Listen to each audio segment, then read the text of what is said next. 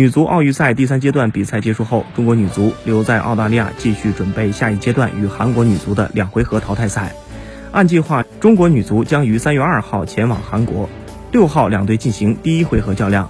中国足协已将悉尼、泰国作为备用主场，究竟选择哪里作为主场，将会很快见分晓。